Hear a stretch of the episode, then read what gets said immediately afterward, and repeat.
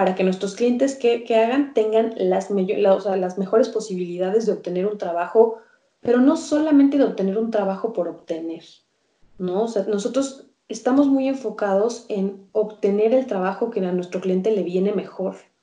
Un trabajo mejor pagado, un trabajo acorde a sus habilidades, un trabajo acorde a su experiencia. Bienvenidos al video podcast de los líderes con líderes para líderes y futuros líderes. Y estamos en el ciclo Top Voices 2019 en LinkedIn. Y hoy tenemos la presencia acá en la casa directamente de México a Samantha Magadán. Bienvenida. Muchas gracias. Muchas gracias por la invitación. La verdad este, me, emocionó mucho que me consideraras para, para, la entrevista y pues listo, estoy lista para empezar. Lista, qué bien, así me gusta. Pues, ¿quién es Samantha Magadán? Bueno, pues eh, Samantha Magadán, soy una persona, tengo 33 años ya. Eh, Estudié la carrera de psicología organizacional porque siempre me llamó la atención trabajar con personas, pero nunca me imaginé que mi carrera en recursos humanos me iba a llevar a lo que hoy estoy haciendo, que fue una experiencia de emprendimiento que se ha convertido ya en una empresa con la cual ya llevo cuatro años. Y en esta experiencia de recursos humanos a volverme emprendedora, mi carrera ahora se llama Career Coach. Eh, el aprendizaje que obtuve de recursos humanos me hizo explorar ciertas necesidades que había en mi país con respecto a que nadie nos enseña a buscar trabajo, nadie nos enseña a exponer quién somos en una entrevista de trabajo para conseguir el mejor resultado posible.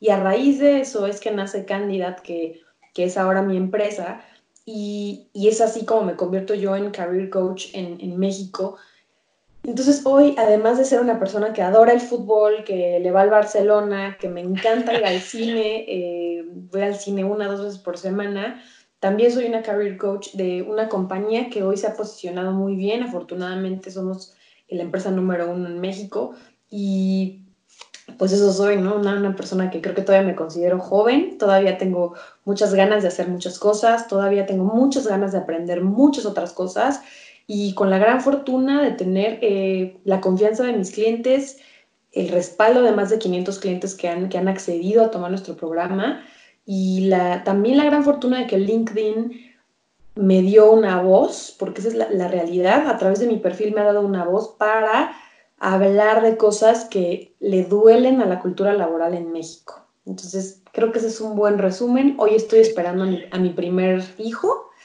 eh, que llega en junio, entonces también estoy en un momento muy emocionante de mi vida personal, eh, con la emoción y la incertidumbre eh, inherentes a, este proceso, pero pues creo que ese es un buen resumen de quién soy yo. Pues felicidades ante todo por ese hijo que, que viene en camino y sabes que todo salga bien y sea felicidad. ¿Cómo, ¿Cómo te surgió, cómo descubriste esa pasión por los recursos humanos? Bueno, mi carrera de psicología organizacional es una carrera de psicología enfocada a recursos humanos. Sí tiene un tronco común de psicología eh, clínica, por así decirlo, pero el foco de la carrera es recursos humanos. Y debo admitir que cuando llevábamos el foco de, psicología clínica, como que dije, híjole, la habré regado, no me habré equivocado, pero ya cuando nos empezamos a mover hacia la parte de recursos humanos, me encantó. Entonces, siempre me gustó el enfoque de mi, de mi, de mi carrera. Cuando empecé a trabajar, eh, por supuesto que descubrí qué partes de recursos humanos sí me gustaban y se me daban y cuáles, por supuesto que no. Entonces, descubrí que mi, mi, gusto por estar en recursos humanos tenía mucho que ver con trabajar directamente con el talento, con la gente. Entonces me, pude especializar en la parte de atracción de talento, programas de desarrollo de talento. Esa es la parte de mi, de mi expertise, ¿no? O sea, la parte de entrenamiento, la parte de desarrollo y por supuesto la parte de atraer a la gente a la compañía y que estén comprometidos desde el día uno, siempre fue como, como mi core.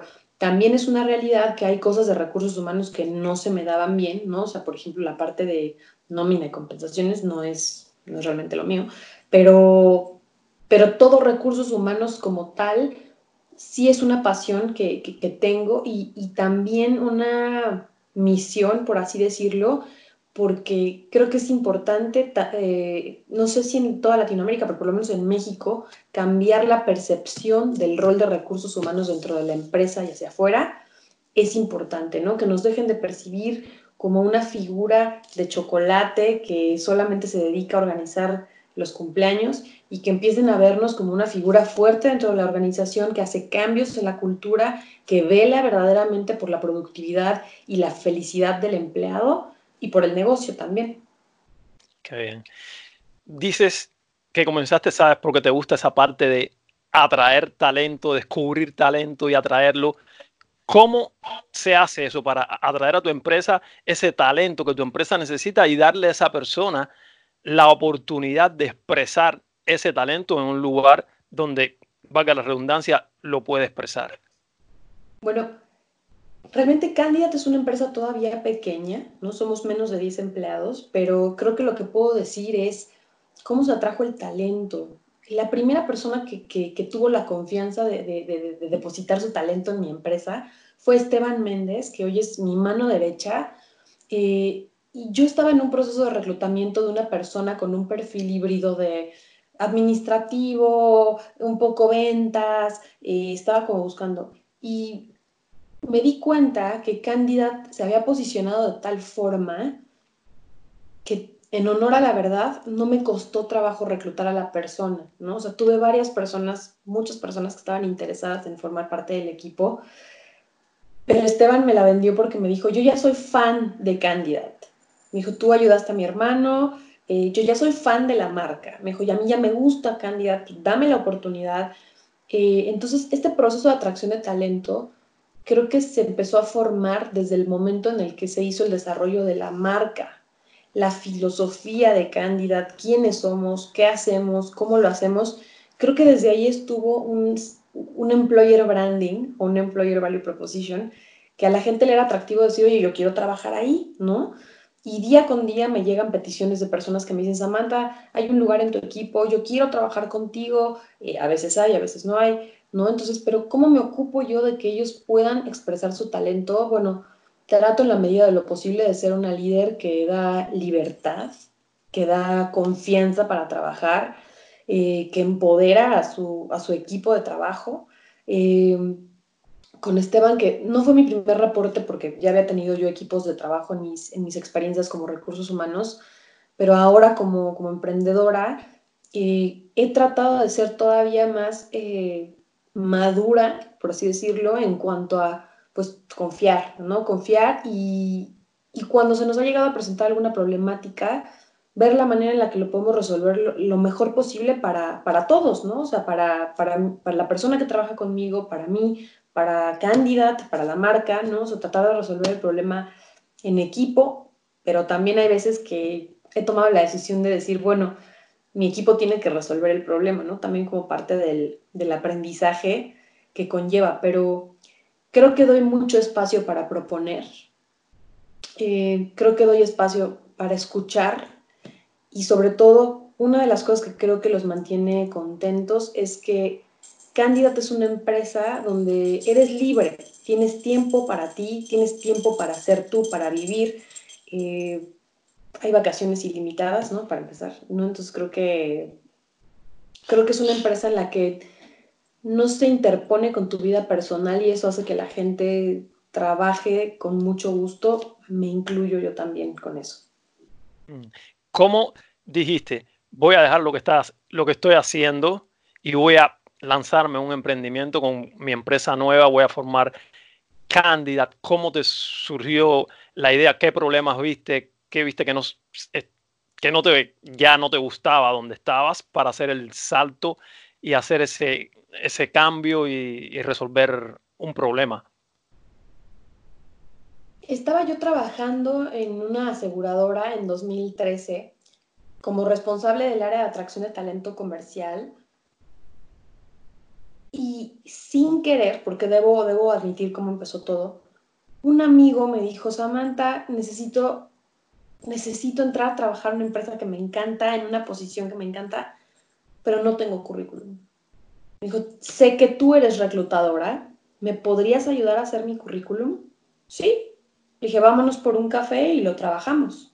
Nos fuimos a un Starbucks, literal, y nos pusimos a trabajar en su currículum. Él me empezó a contar absolutamente toda su experiencia profesional y yo la empecé a plasmar en una forma en la que dije cómo yo como reclutadora entendería mejor la información, ¿no? Cómo me sería más fácil a mí entenderlo y cómo podría yo conectar con su historia.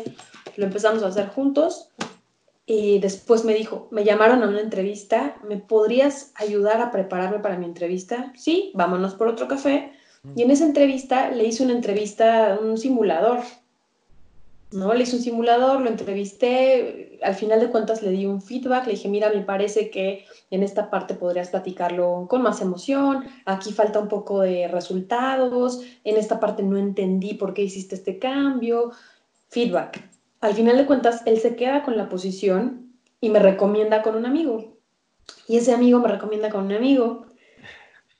Para 2014 ya tenía yo como una pequeña cartera de clientes y entonces yo trabajaba en mi empresa de 8 a 6, de 8 a 5, y a las 7 siempre tenía mi cliente de lo mío, ¿no? De mis currículums, que yo le llamaba. Entonces empecé a pensar que esto podía ser algo más. Y para 2015, para principios de 2015, empecé a hacer yo como mi plan de cómo podía yo independizarme. Pues sí, cómo podría yo hacer este, esta, esta otra, este otro trabajo que se, me, que se me dio, cómo podría yo formalizarlo y dedicarme a ello. ¿Por qué?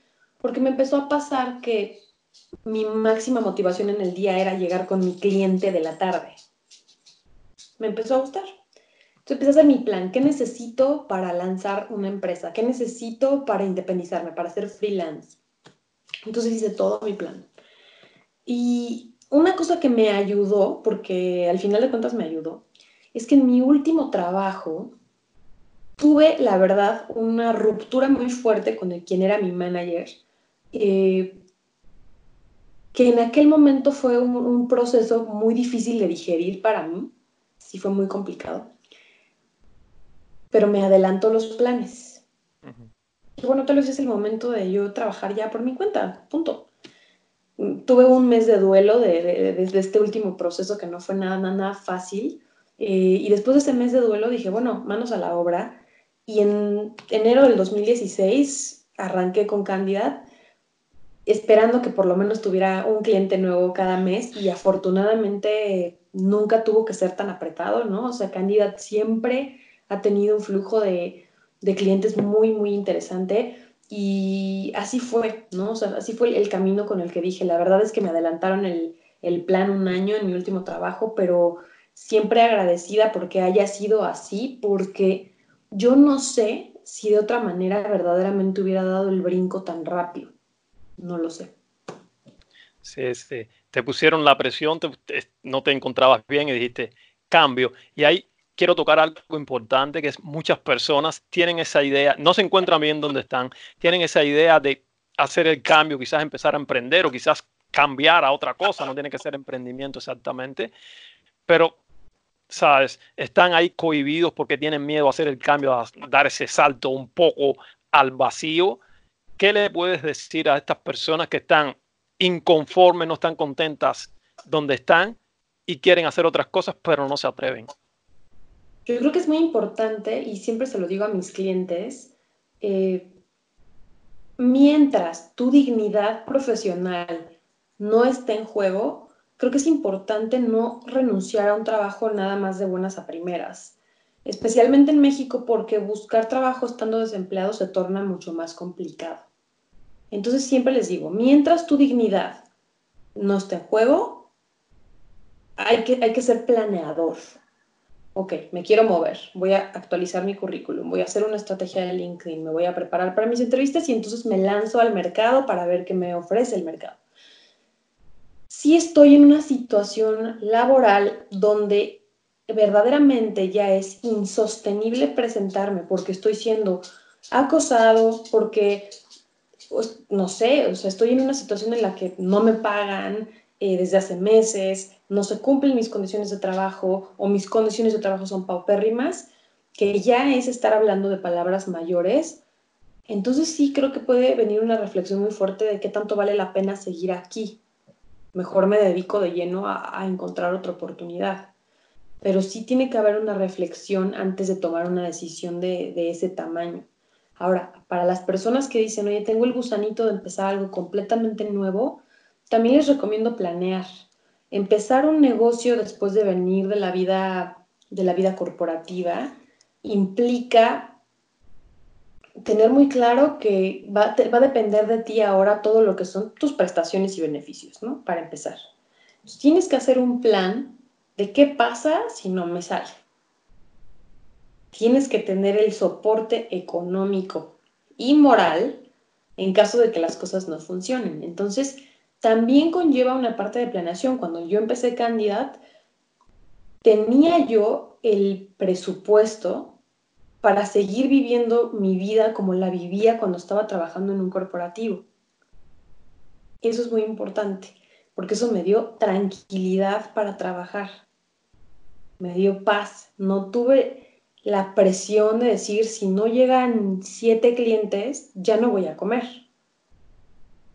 ¿No? Entonces yo tenía un plan para un año. Mi plan era de un año. En un año yo iba a poder seguir viviendo de manera normal, independientemente de que candidata arrancara bien o mal. Ya lo demás era un plus. Entonces, creo que la mejor manera de, hacer un cambio de esta índole es planeando y teniendo un soporte. No sé si eso responde la, la, pregunta.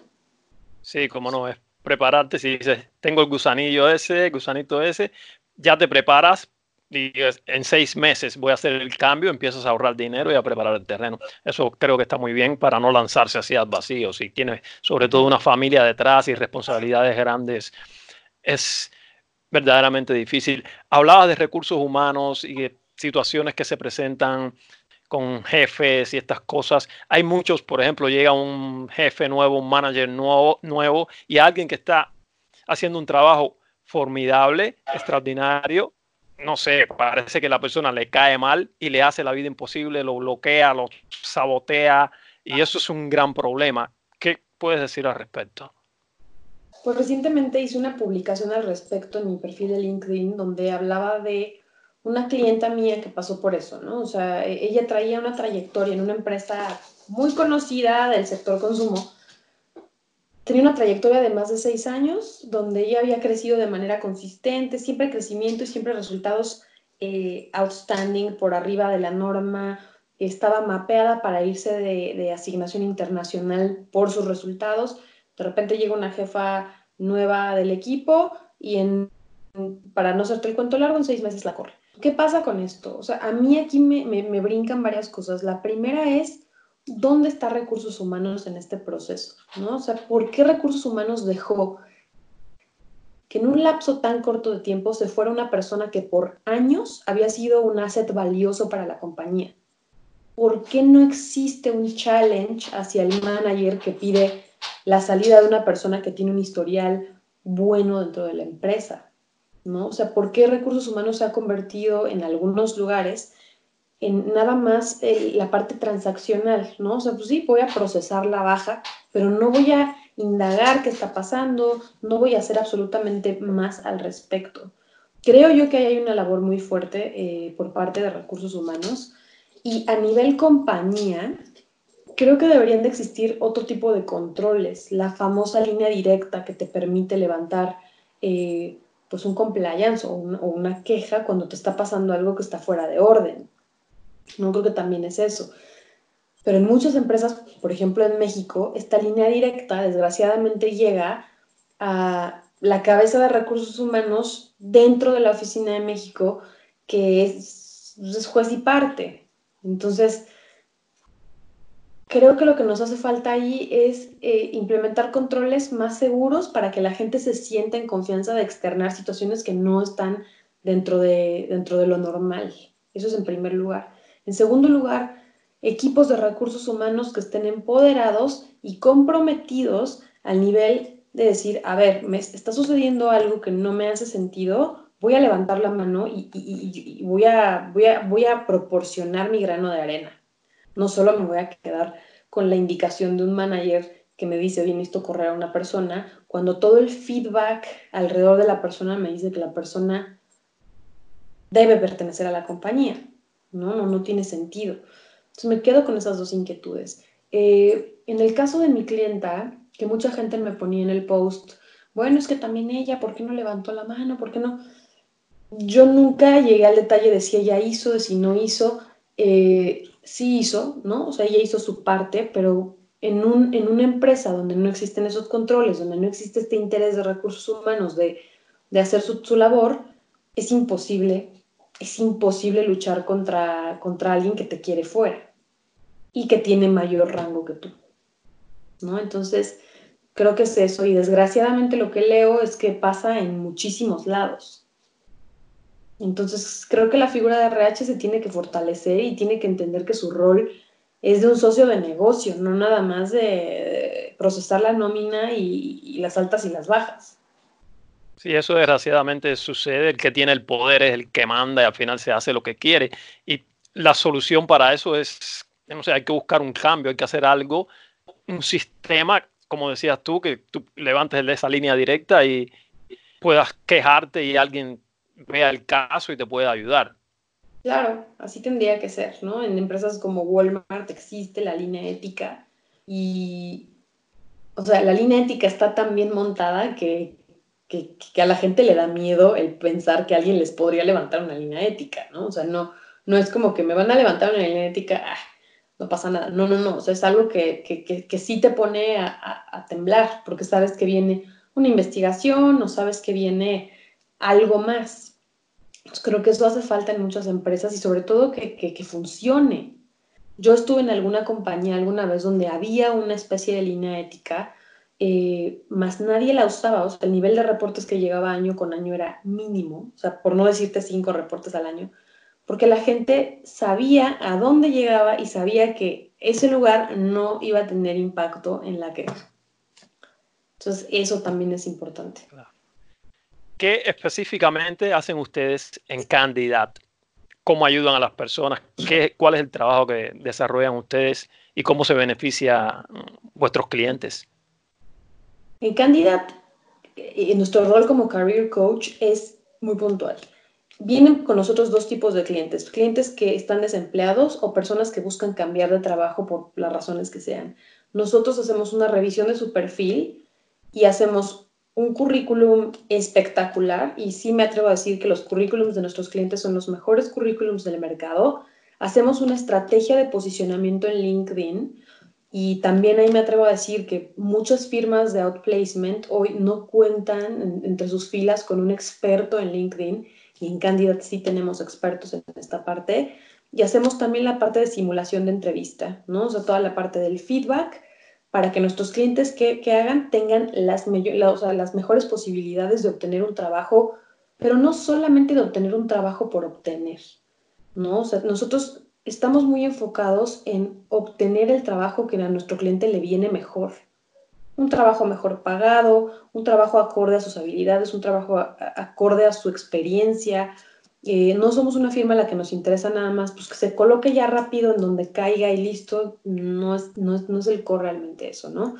Eh, también trabajamos, hacemos mucho trabajo, no sé si llamarlo así, pero como emocional con nuestros clientes, porque muchas veces el problema de estar desempleado es que entras en un círculo vicioso de estoy tan nervioso porque estoy desempleado que entrevisto mal.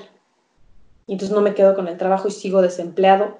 Entonces se vuelve un loop infinito entonces hacemos mucho trabajo con la gente que tiene, que, tiene esta parte. Tenemos una sesión que se llama Escucha Activa, eh, que nos ha ayudado a que nuestros clientes saquen ahí como toda la parte del miedo, por qué tengo miedo de, la entrevista, qué es lo que más me preocupa, para no llevarlo arrastrando a la, a la entrevista.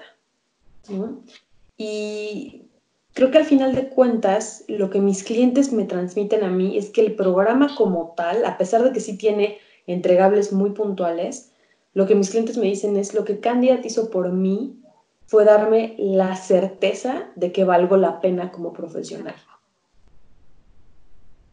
Devolverme la seguridad y hacerme reflexionar sobre las cosas que hacen que mi perfil sea interesante. Entonces, creo que ese es el valor agregado de, contratar un servicio como candidato. Y eso es fundamental. Alguien que, digamos, que no tiene acceso a ustedes porque está lejos o por lo que sea. Vamos a desmenuzar esto un poco aquí para darle un poco consejos a las personas que nos están viendo y escuchando de cómo, por ejemplo, algunos pasos, tips, lo que quieras, puedes crear un perfil extraordinario, potente, que realmente cuando alguien, un, alguien, eh, recursos humanos, el que sea que te vaya a contratar, lo vea, se quede impresionado. Primer lugar, que tu currículum no sea un Word espantoso en blanco y negro, eh, que, sea un currículum que tenga un poco de personalidad, que esté muy orientado a logros, que hable de tus logros. ¿Cuáles eran mis responsabilidades? ¿Qué fue lo que logré en este rol? Y así en cada rol. Eh, que no sea más de dos páginas, ¿no? O sea, no, no, no, no tanto por arbitrariamente decir dos páginas, ¿no? Pero no, no puede ser ningún reclutador va a leer seis páginas de currículum. Entonces, en dos páginas tienes que ser capaz de transmitir tus responsabilidades, tus logros y cuál es tu valor agregado como, como candidato. Entonces, tiene que ser un currículum con personalidad orientado a logros. Una vez que el currículum ya está listo, tienes que estar presente en LinkedIn. No puedes no estar en LinkedIn. LinkedIn es una, es una red social que hoy tiene más de 650 millones de usuarios eh, es una red social donde se contrata muchísima gente, donde se mueve todo. Es una red para ventas, para network, para reclutamiento. No puedes no estar presente y tienes que tener un perfil completo, actualizado, llamativo y tienes que estar activo en la red. No solamente es cargar tu información como en una bolsa de trabajo. Tienes que estar haciendo el network constantemente y tienes que estar eh, creando contenido de valor sobre tu perfil. Eso es súper importante. Y para la parte de las entrevistas, sí soy creyente de que el 50% del éxito de tu entrevista es la actitud que lleves a la entrevista. Pero el otro 50%, que es más complejo, es que hagas un extraordinario storytelling sobre tu carrera y tu experiencia y que hables de esos logros que vienen en el currículum. Que sepas transmitir qué has logrado para el negocio súper importante. Y prepararte, ¿no? O sea, llegar a una entrevista sabiendo de qué se trata el puesto, la compañía y demás. Pero si tienen dudas, eh, nosotros trabajamos vía remota, hemos tenido clientes en España, en Canadá, en Panamá, en Francia, en Alemania. Entonces, eh, la parte de la, la, barrera de, de, la distancia no es barrera para Candidate, ¿no? Y el idioma tampoco porque facilitamos el programa en inglés a la misma eh, a la par que en español. Entonces, si alguien tiene más dudas, estamos a sus órdenes. Wow, qué bien, internacional. Te voy a, te voy a poner más en, digamos, en aprietos. Digamos que yo quiero hacer un currículum extraordinario. ¿Qué tengo que poner más o menos mis logros? ¿Cómo yo redacto eso tipo en storytelling? Algo, un ejemplo por arriba que me puedas dar. Y un currículum extraordinario. Eh,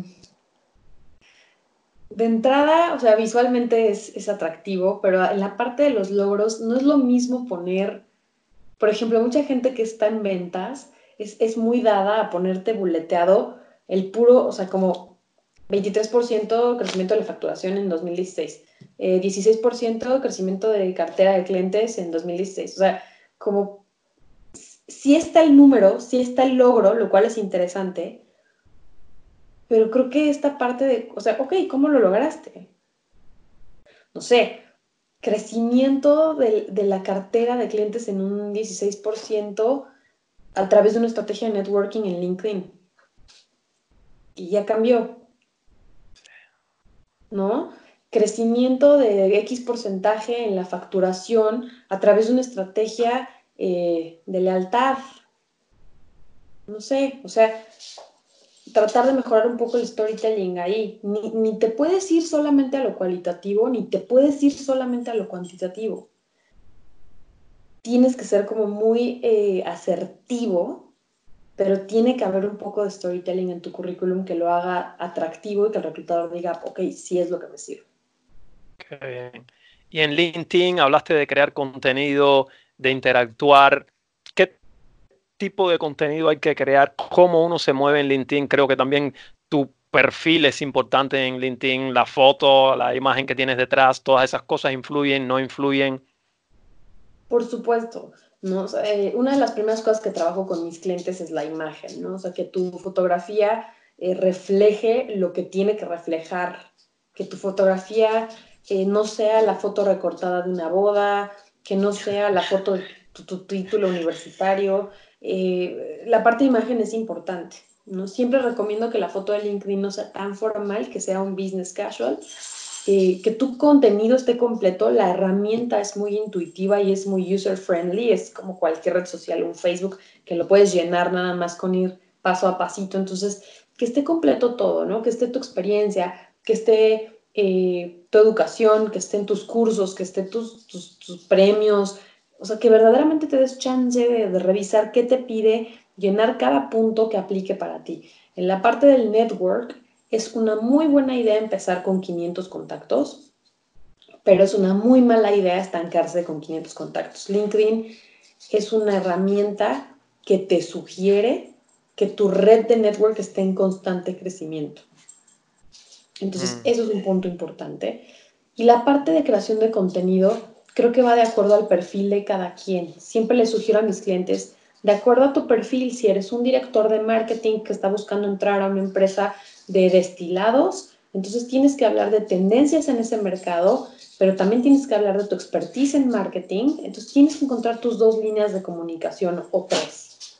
¿no? En mi caso, mis líneas de comunicación van en función de lo que yo hago por mis clientes, pero también he encontrado yo una línea de comunicación importante que es hablar de la cultura de trabajo en México esas son mis líneas de comunicación, ¿no? Esa es la manera en la que yo comparto, la manera en la que yo conecto y cada quien tiene que encontrar lo suyo. Claro, tener claridad sobre tu tema, sobre lo que quieres lograr y a partir de ahí empezar a, crear contenido sobre esa base. Muy bien. ¿Cuáles son, tú que tienes tanta experiencia en esto, los errores más comunes que ves cuando las personas crean su currículum y también en sus perfiles de LinkedIn, que son las dos armas más poderosas? Faltas de ortografía, definitivamente es un error garrafal. Es muy diferente que se te vaya un typo a una falta de ortografía. Un typo lo puedes entender como reclutador. Ah, se le fue aquí una letra que no iba, pero la falta de ortografía es imperdonable. Cuando verdaderamente se nota que una palabra está mal escrita, es imperdonable. Otra cosa que de los errores del currículum, mandarlo de forma masiva. Hay gente que te comparte por ahí lista de 80 reclutadores que le llegó por no sé dónde y entonces te manda un correo masivo a quien corresponda, busco trabajo, mando mi currículum. Eso no funciona. Al reclutador no, no le gusta ser spameado, ¿no? O sea, le gusta que le escriban de manera personal, por su perfil, por su empresa, por sus vacantes, pero creo que hacer, hacer de tu currículum un spam es una pésima idea de, compartirlo. Eh, otro gran error del currículum con respecto a la fotografía, por ejemplo, lo que decía, ¿no? Yo recibí currículums cuando era reclutadora con gente en albercas, con el vaso rojo de fiesta típico. Este, son cosas que no, no van. Eh, en la parte de LinkedIn, errores darle el mismo trato a LinkedIn que le damos a Facebook, ¿no? O sea, compartir tu desayuno, compartir eh, chistes, eh, es una red profesional, es una red profesional. Entonces, darle el mismo trato que a Facebook no funciona. Mm, eso está muy interesante, así la gente puede evitar esos errores y al menos revisar bien el currículum o alguien que se lo revise para evitar esas faltas de ortografía, que es una locura mandar un currículum así. Digamos que hay un reclutador, ¿cómo alguien puede impactar a un reclutador? ¿Qué es lo que, ¿O qué es lo que busca un reclutador? ¿Qué características? Es claro que no se puede generalizar, es muy relativo, pero sí hay algunos puntos que el reclutador mira más que otros. Yo creo que hablando de reclutador hay que incluir también ahí al hiring manager, que también recluta. Entonces creo que algunos eh, puntos universales que, buscamos en los candidatos o que buscan en los candidatos es gente que esté dispuesta a, sabes, a, a, dar un poco más de lo que, o sea, el uno más, ¿no? Que le llaman, o que estés dispuesta a ir todo por el todo por el resultado, un compromiso muy fuerte con el objetivo Lo segundo es una persona que sea capaz, que tenga la madurez y el sentido común de tomar buenas decisiones, que tenga una excelente actitud de aprendizaje, pero a la vez seguridad en lo que sabe hacer. Creo que nadie quiere trabajar con una persona soberbia ni arrogante. Muchas veces mucha gente cree que a la entrevista se llega con estos aires de grandeza y creo que ya no funciona eso. Y creo que todos queremos a una persona que aporta soluciones.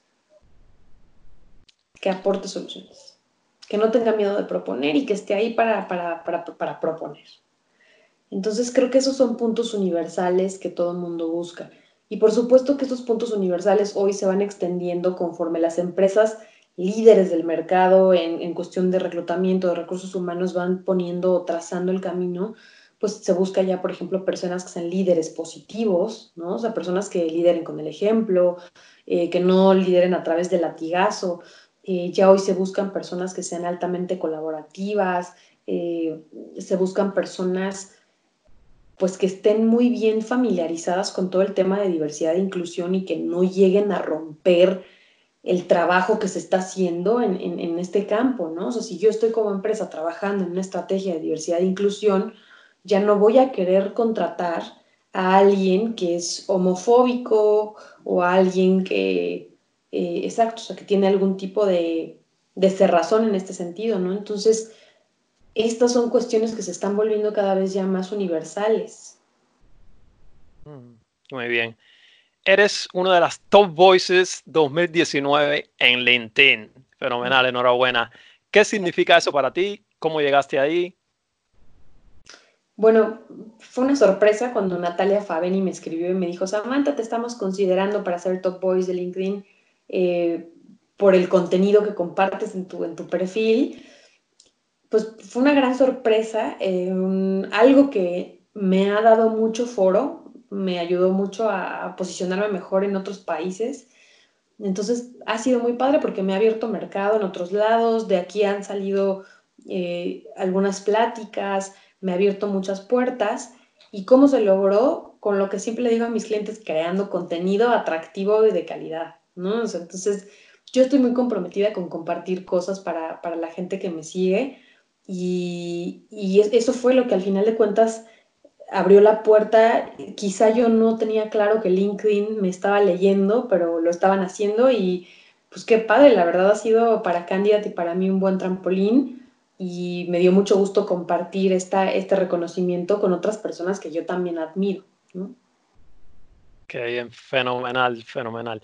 Digamos que Samantha Magadán tiene todas las cámaras de la televisión ahí para ella, un instante solo para lanzarle un mensaje al mundo. ¿Qué le dirías al mundo? Uf. Que Espero que este año traiga trabajo y tranquilidad a todas las familias y que la gente que por alguna razón hoy no tiene ese trabajo, eh, que no desespere, que más bien trabaje en conseguir ese trabajo. Es un proceso muy duro porque está pasando hoy mucha gente y entonces mi mensaje para todos sería, si estás en, en esa posición, hay solución y si no estás en esa posición, ve de qué manera puedes ayudar a quien está desempleado. Muy bien. Muy bien, muy bien. Samantha, la edad se mide en años. Te dicen, ¿qué edad tienes? Dices, X años. No te vamos a preguntar la edad, aunque sí ya lo dijiste. la, edad se mide la edad se mide en años. La vida se mide en Experiencias. Experiencias, me gusta eso. En experiencias. Lo hemos dicho también, pero ¿dónde te podemos encontrar? ¿Dónde las personas se pueden poner en contacto contigo? Bueno, Candidat eh, tiene, tiene varios foros. Por supuesto que estamos en LinkedIn, pero también tenemos nuestra cuenta de Instagram, que es arroba candidat-mx, y también estamos en Facebook. Entonces, esos son como nuestros tres foros este, más, más fuertes, donde la gente puede conectar con nosotros. Y pues yo estoy constantemente activa en, mi LinkedIn, entonces ahí también me pueden encontrar y, compartir conmigo sus experiencias. Qué bien, ya saben, ahí te pueden, te pueden encontrar todos. Estamos llegando al final. Tenemos siempre aquí tres preguntas finales para las personas que, que aceptan esta invitación. Y la primera pregunta para ti, Samantha, es la siguiente. Digamos que tienes 149 años, llegaste a la vejez, estás allá muy madura, mucha sabiduría, miras a la Samantha que está aquí ahora haciendo esta entrevista, ¿algún consejo preciso, concreto que le darías para que Samantha, la de ahora, viviera una vida todavía más maravillosa? Le diría, no te preocupes tanto, Samantha. No te preocupes tanto y vive relajada. Ok, segunda pregunta. ¿Qué impacto quieres tener en el mundo? ¿Qué legado quieres dejar? Definitivamente me encantaría ser recordada como una persona que ayudó a cambiar la cultura laboral en México. Wow, eso es potente. Tercera pregunta y última. ¿Qué hace a un gran líder? ¿Qué características debe tener un gran líder? Qué fuerte. Hay un gran líder. Creo que de entrada los grandes líderes nunca quieren ser líderes, ¿no? O sea, se les asigna el rol, pero creo que un gran líder o las personas que yo admiro como líderes son muy humanos, son muy terrenales, son muy familiares independientemente de en dónde sea su rama de liderazgo, son personas que no se olvidan de la parte personal. Para mí eso es lo que hace a un gran líder también. Ok, fenomenal. Pues hemos llegado al final. Samantha, ha sido un enorme placer y un lujo tenerte acá con nosotros. Muchísimas gracias. No, gracias a ti, Pedro. De verdad te agradezco la, la oportunidad. Este, estuvo buenísimo. Y bueno, espero que estemos en contacto más adelante y agradezco a la gente que, está viendo esta entrevista, te agradezco a ti por tu tiempo y pues sigan a Candidat, les, les invito a que nos sigan en nuestras redes sociales. Ok, muchas gracias. Chao. Chao.